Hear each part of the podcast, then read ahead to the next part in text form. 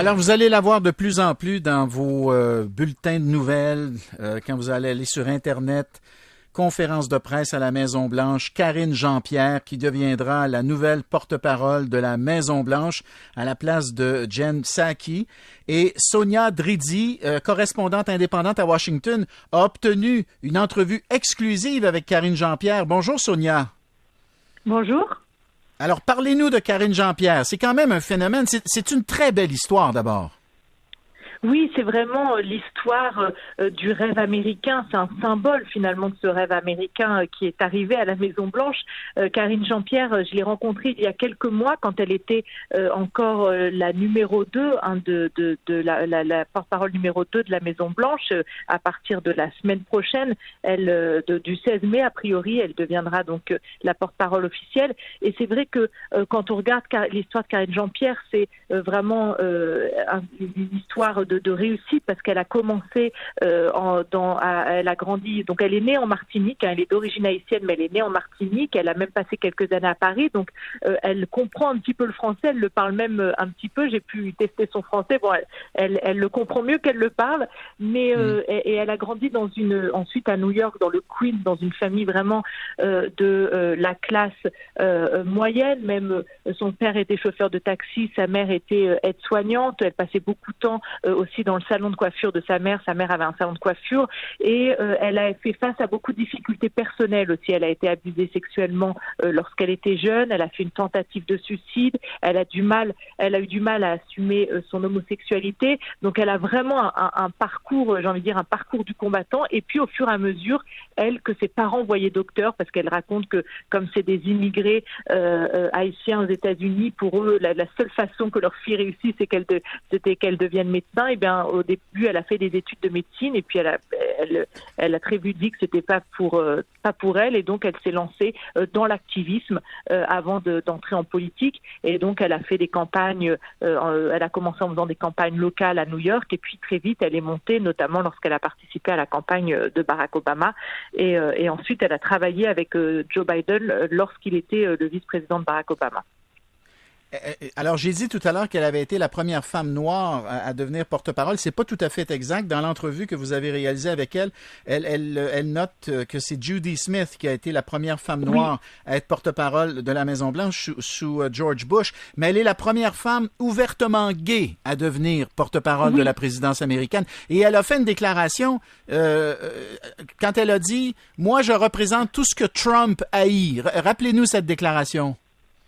Oui, c'est vrai qu'elle a dit ça. Alors pour préciser, euh, c'est vrai que c'est la première femme porte-parole numéro un, on va dire, de la Maison Blanche, parce que Judy Smith était euh, la numéro deux à l'époque, comme aujourd'hui Karine Jean-Pierre est encore la, numéro deux.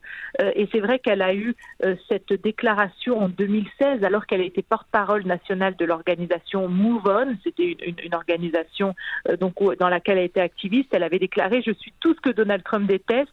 femme noire gay et maman. Et c'est vrai que euh, Karine Jean-Pierre, oui, représente euh, tout ce que euh, Donald Trump a, essayé, euh, enfin, a critiqué ces dernières années. notamment, on sait aussi que Karine Jean-Pierre, eh bien, elle est, elle est, elle est très libérale.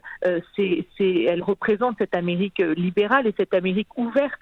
et, c'est vrai que c'est vraiment un symbole hein, pour à la fois la communauté LGBT à la fois pour la communauté afro-américaine, mais aussi pour mm. euh, les mamans américaines qui se retrouvent hein, dans son, son, parcours parce que elle est maman, euh, euh, je crois que c'est une petite fille et, elle a réussi à conjuguer voilà entre son, son, travail et son et son, son entre son travail et, et, et, sa vie de famille. Elle est d'ailleurs en sa, sa partenaire, c'est une journaliste de CNN qui est assez connue, Suzanne Malvo, et c'est vrai que c'est très symbolique et Joe Biden en nommant cette femme euh, euh, porte-parole de la Maison Blanche, euh, c'est vrai qu'il envoie un signal à l'Amérique et, elle-même dit qu'elle envoie un signal aussi aux jeunes qui sont issus de milieux immigrés pour dire que on peut arriver à la Maison Blanche et on peut être une hmm. femme, on peut être noire et arriver à la Maison Blanche. Donc c'est vrai que c'est vraiment très symbolique cette nomination. puis évidemment, vous avez parlé de la symbolique, elle est très importante. Euh, mais tout aussi importante, c'est cette capacité de jouer ce rôle. Et c'est un rôle, bon, vous travaillez en communication, moi aussi, Sonia Dridi, c'est un rôle mm-hmm. extrêmement complexe seuil de difficulté très, très grand que d'être à cette tribune et de pouvoir prendre toutes, toutes les questions. Tu sais jamais sur quoi ils vont t'interpeller, être capable de bien livrer le message d'une manière concise, euh, de, de, de, livrer, dans le fond, la position du président. Euh, dans certains cas, tu l'as même pas, euh, t'as même pas eu l'occasion de le consulter, donc tu le connais assez pour pouvoir répondre en son nom. C'est, de la très haute voltige, ces points de presse à la, à la, à la, dans la salle de presse de la Maison-Blanche. Tout à fait. Tout à fait. Comme vous dites, c'est de la haute voltige et c'est vrai que d'ailleurs, elle a déjà remplacé quelquefois Jen Psaki et pour tout vous dire, on, on sentait qu'elle n'était pas très à l'aise dans ce rôle. En tout cas, on verra comment elle évolue hein, dans ce rôle, mais les quelques remplacements qu'elle a fait en tant que numéro 2 de porte-parole de la Maison-Blanche, on la sentait parfois mal à l'aise, beaucoup moins à l'aise que Jen Psaki, par exemple, qui a vraiment l'habitude de répondre du tac au tac aux journalistes, de connaître tous les sujets sur les bouts des doigts.